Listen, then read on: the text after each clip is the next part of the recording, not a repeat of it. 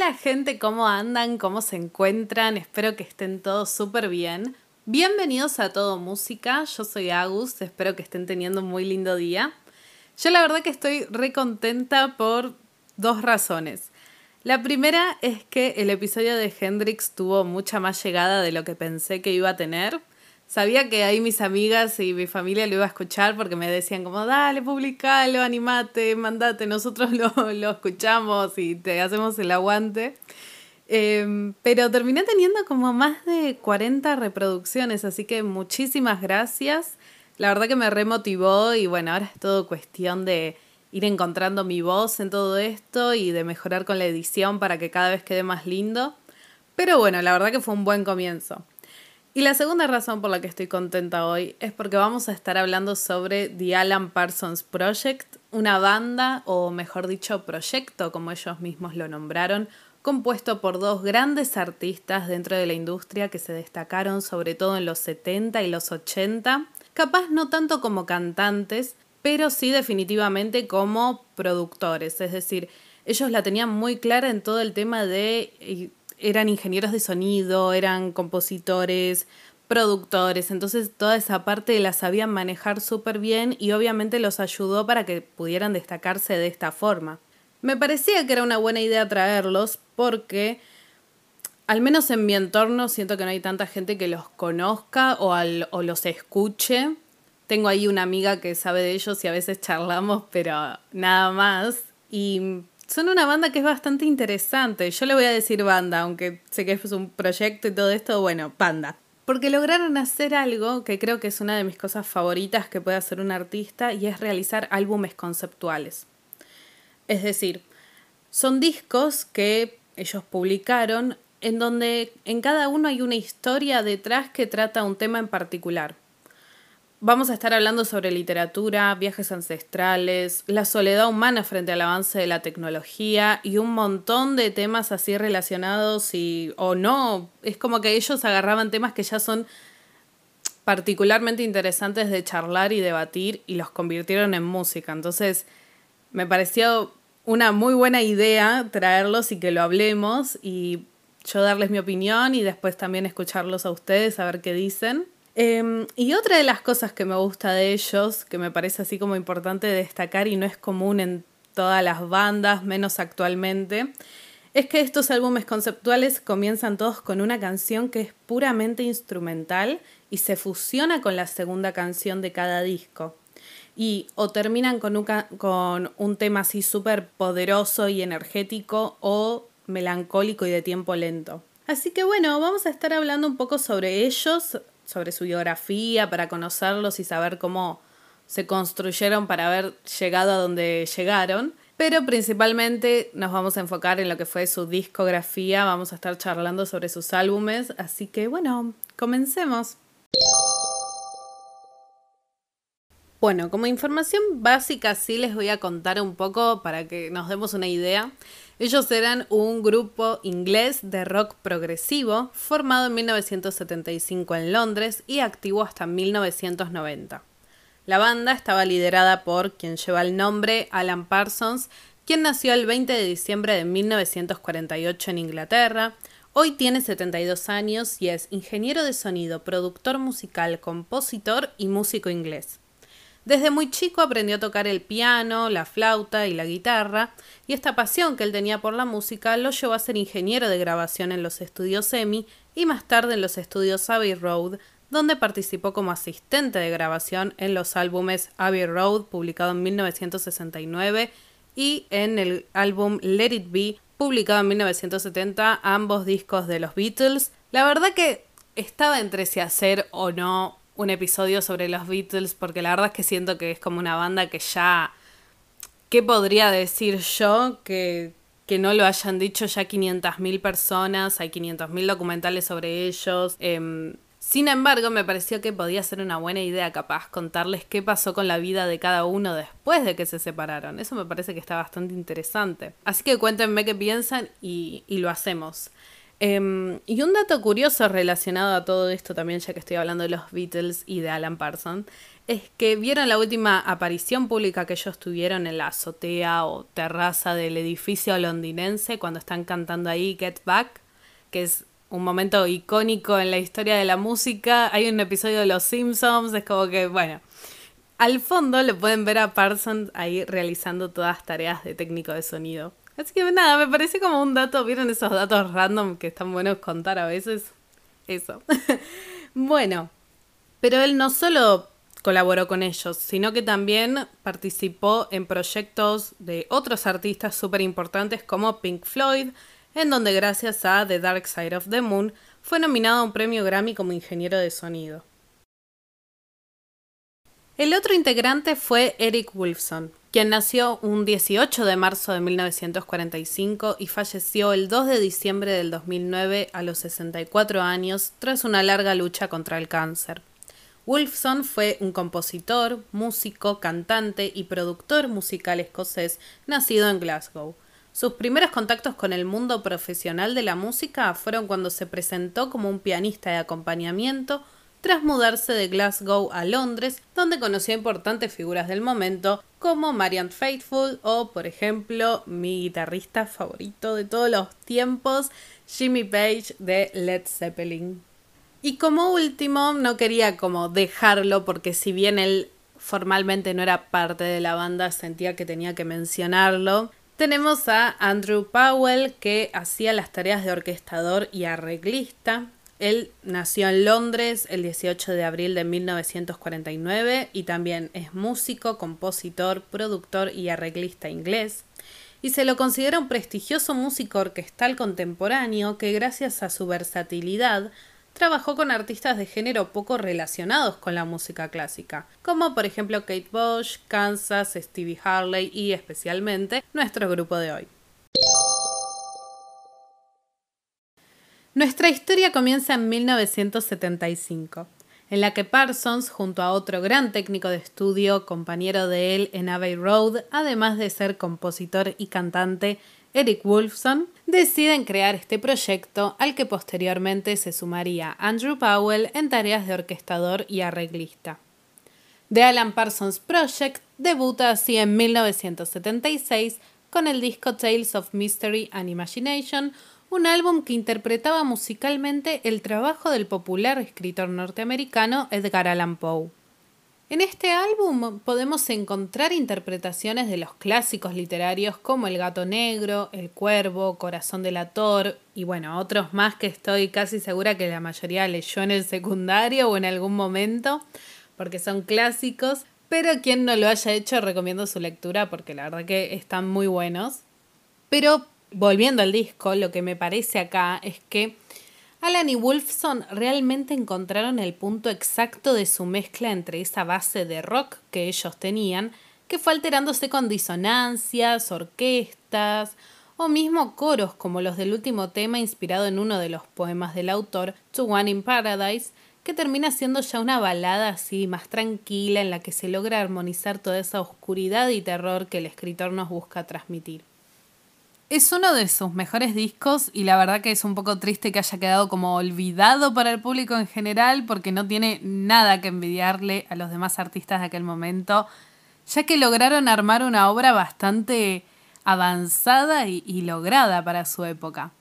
Tras aquel exitoso álbum, el grupo reaparece con otro disco conceptual llamado I, Robot en 1976, un disco que al igual que el anterior tiene como base de partida una novela de ciencia ficción de Isaac Asimov, la cual em, trataba sobre la deshumanización de la sociedad del futuro y el ascenso poderoso de la tecnología. Este fue su primer álbum en llevarse el disco de oro, mientras que la banda además iba ganando más y más popularidad en el universo del rock progresivo. En él, Parsons y Wolfson desplegaron toda su imaginación y todos sus inventos sonoros para realizar un disco en el que los arreglos instrumentales son verdaderamente impresionantes. Para 1978 seguimos en esta línea del rock progresivo, aunque ya con una mayor influencia de los Beatles, para hablar de su siguiente disco llamado Pyramid, que examinó el poder de los mitos ancestrales ahondando en narraciones de leyendas y misterios.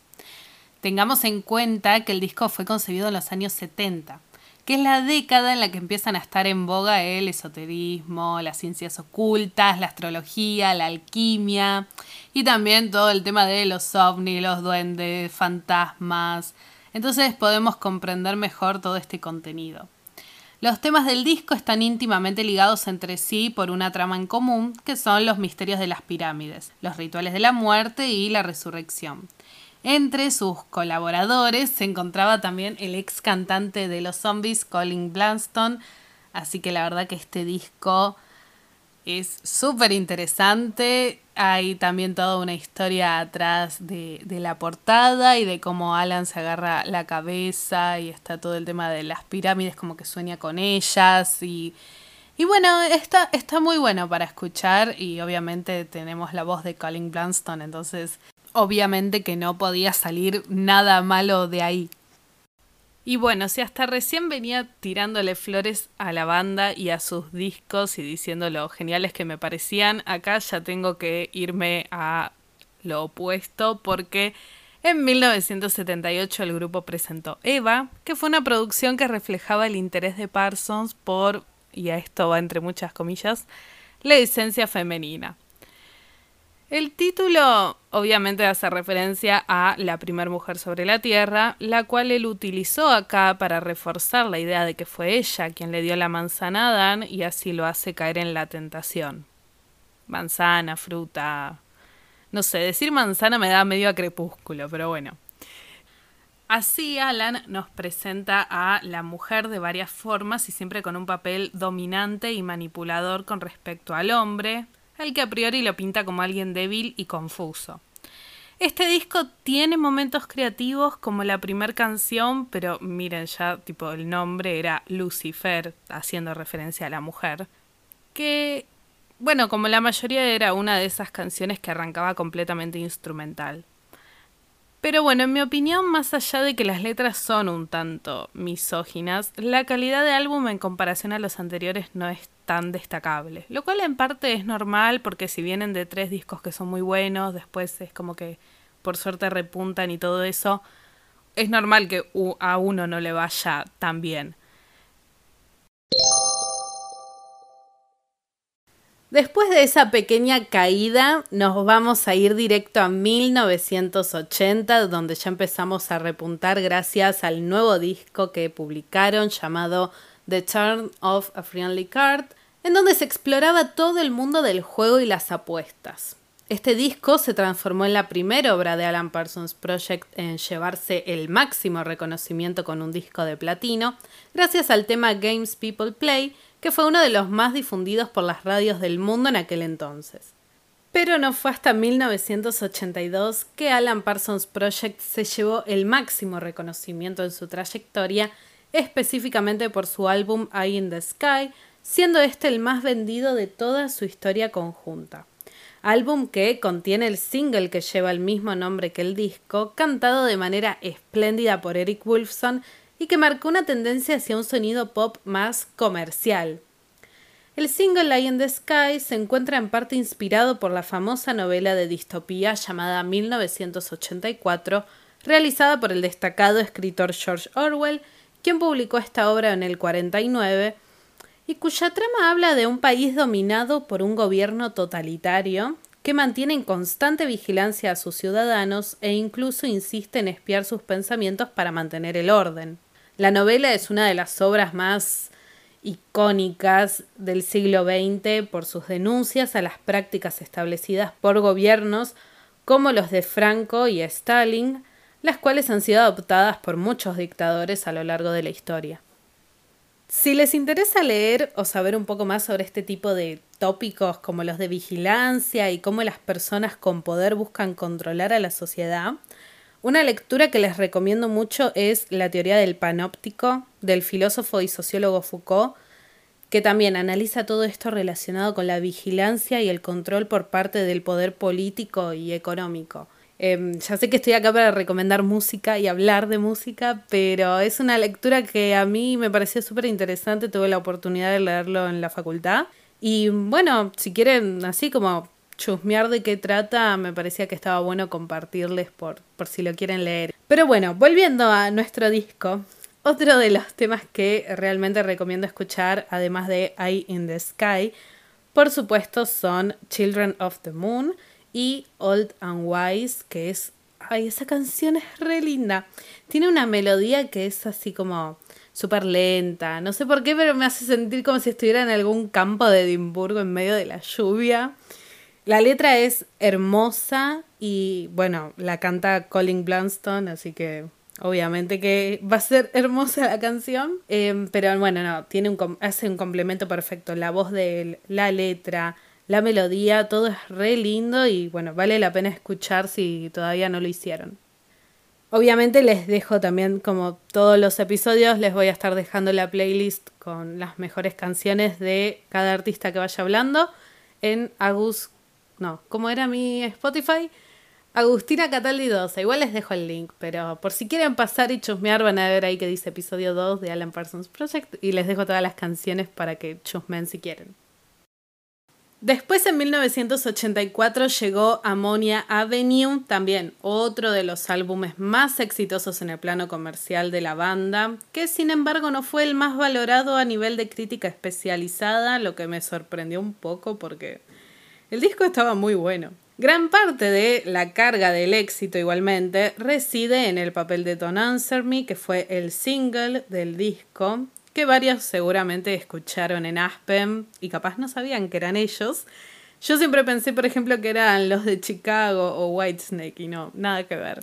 Pero estoy segura que si escuchan la canción se van a dar cuenta que es muy popular, muy conocida. Y cuéntenme a ver si la reconocen o no si sabían que eran de ellos. En 1985 realizaron dos álbumes. El primero fue Vulture Culture. A ver, les voy a poner traductor porque no quiero decirlo mal. Si buscan escultura del buitre, eh, voy a poner acá. A ver. Vulture Culture. Vulture Culture. Vulture Culture. Bueno, ahí está, ese disco. Em, que Siguiendo con el sello estilístico propio de la banda, el álbum incluye una mezcla de canciones pop, rock, contrastadas con otras más de corte progresivo y experimental. Porque aunque la música de Alan Parsons Project fue variando hacia el sonido FM por una cuestión de la década, la calidad de música igual se trató de mantener fiel a sus orígenes. El sencillo principal es Let's Talk About Me que acá abro paréntesis, es un temazo, es buenísimo. Yo esta canción, si les soy honesta, no la conocía, no sabía que era de ellos. Me di cuenta cuando estaba buscando sobre este disco para charlar un poco. Y, ay, no, no, no, cuando la escuché, no, no paré. Eh, hasta el día de hoy la sigo escuchando y estoy completamente metida en esa canción, me encanta y se las recomiendo a todos. Les diría, dejen de escucharme y vayan a escuchar esa canción porque es buenísima. Cierro paréntesis. Em, esta canción alcanzó el top 40 alemán y el álbum tuvo una muy buena recepción en Europa, así en general, a diferencia de capaz de Estados Unidos, que fue un poco más tibia la recepción, pero buenísima. Y algo interesante es que la portada muestra como una pulsera metálica representando a un animal en forma como de serpiente que engulle su propia cola y forma un círculo con su cuerpo, que esto simboliza el ciclo eterno de las cosas o el esfuerzo o lucha eterna, o también algo que me parece un poco más lógico, que es el esfuerzo inútil, ya que el ciclo vuelve a comenzar a pesar de las acciones para impedirlo. Me parece un análisis bastante interesante ese, ¿no? ¿Qué piensan?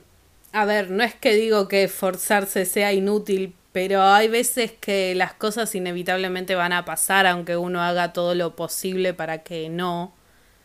Y también es como medio representar esto de que la historia es cíclica, ¿no? Siempre como que vuelve a pasar lo mismo.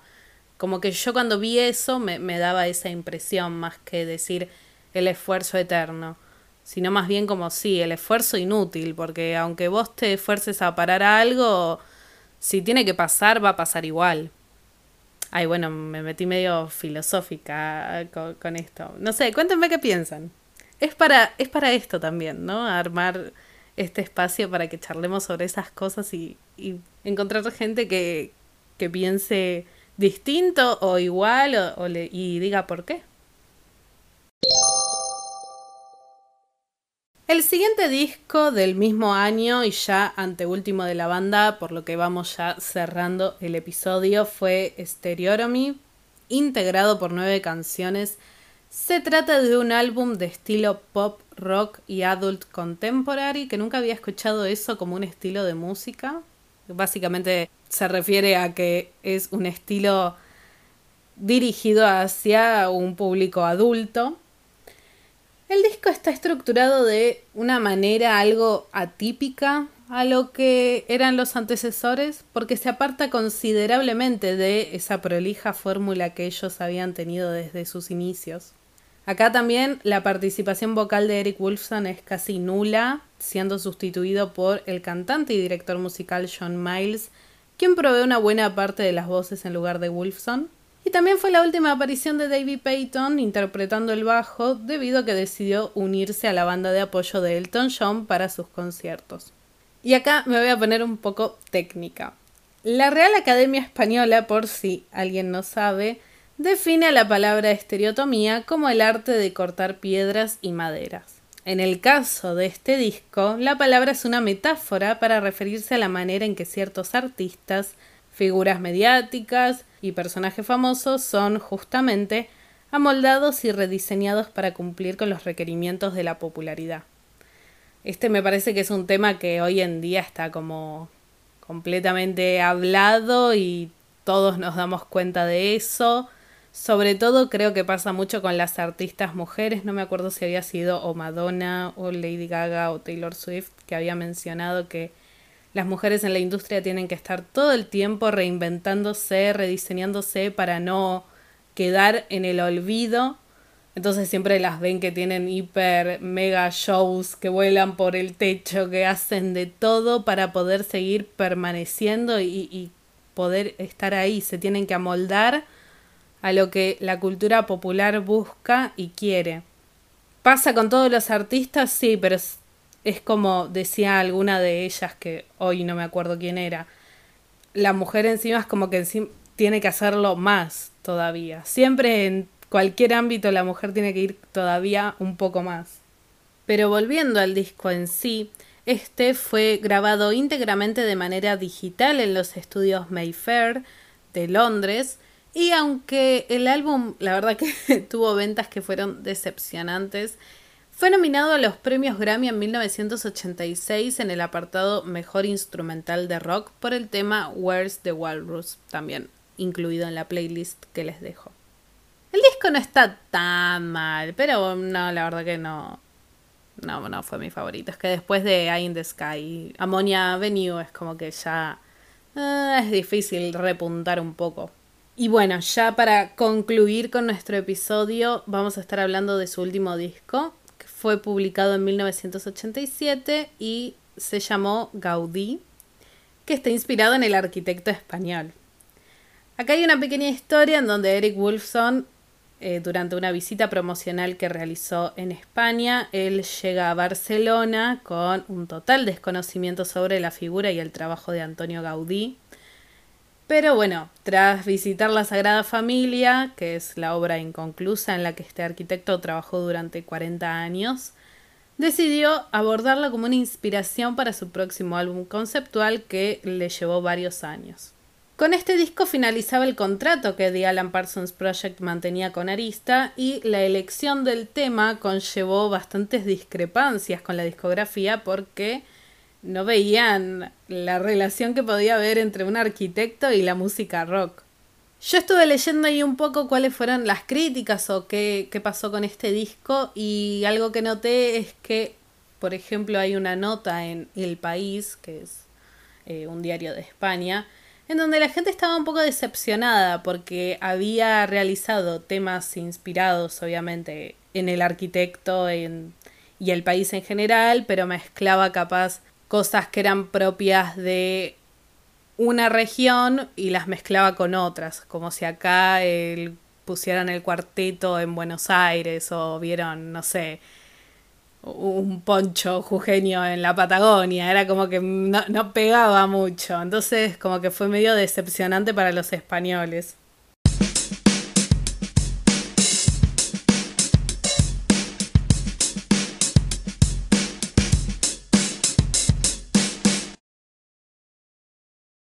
Así, The Alan Parsons Project fabricó 10 álbumes y vendió más de 50 millones de copias. La banda, o mejor dicho, proyecto, como mencioné al principio, y Parsons mismo, fueron nominados para varios premios Grammy en reconocimiento por su excelente trabajo de ingeniería de sonido y sus performances instrumentales. Nunca ofrecieron actuaciones en directo y se centraron más en el trabajo de estudio. Va, en realidad sí ofrecieron, pero solo hubo un concierto en directo poco antes de su disolución definitiva en 1990. La razón aducida a esta escasez es doble. Por una parte, Parsons y Wolfson se percibían más como compositores y creadores que como músicos de carretera. Y por otra parte, el complejo equipamiento que ellos utilizaban para la creación de los discos era muy difícil de instalar en una sala de concierto. Y bueno, así concluimos. Después ambos obviamente que fueron tomando cada uno su dirección artística en solitario. Parsons se convirtió en director y productor, también se centró mucho en la música electrónica y uno de sus últimos trabajos, por ejemplo, fue en 2013 que grabó un CD en la ciudad colombiana de Medellín bajo el nombre de Alan Parsons Symphony Project que fue lanzado en, DVD en 2016. Pero bueno, así llegamos al final de nuestro episodio. Espero que les haya gustado. A mí me encanta cuando esta clase de artistas arma discografía conceptual en la que hay un montón para charlar sobre las canciones y, y bueno, sobre los temas que vivimos hoy, por ejemplo. Como dije antes, en mi cuenta personal de Spotify, Agustina Cataldi 12, pueden ir a escuchar la playlist que le dejé armada sobre ellos para que vayan y los conozcan si no lo hicieron antes. Y cuéntenme qué les pareció el episodio de hoy, si los conocían, cuál es su canción o álbum favorito, cuál es el que menos les gusta, díganme por qué. Pueden hacerlo en los comentarios en YouTube, donde también estaría bueno si se suscriben, si pueden, todo música podcast, ahí les dejo los links con todo. O si no, en mis redes sociales tengo Instagram, todo música podcast, y mi Twitter personal, aguscataldi21, donde me pueden seguir, dejar algún comentario, sugerencia sobre algún artista que quiere que hable Em, no me voy a enfocar en, solamente en rock o en un género o en un estilo, vamos a tratar de abarcar todo lo máximo posible para que esto sea bien variado y todos conozcamos distintos géneros.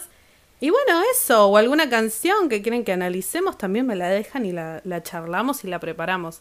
Así que muchísimas gracias por escucharme. Éxitos a todos los que están arrancando la cursada, las clases. Ya estamos a mitad de marzo, así que varios estamos arrancando. Les deseo éxitos. Y bueno, nos encontramos el próximo viernes 15.30 horario argentino. Muy buen fin de y gracias.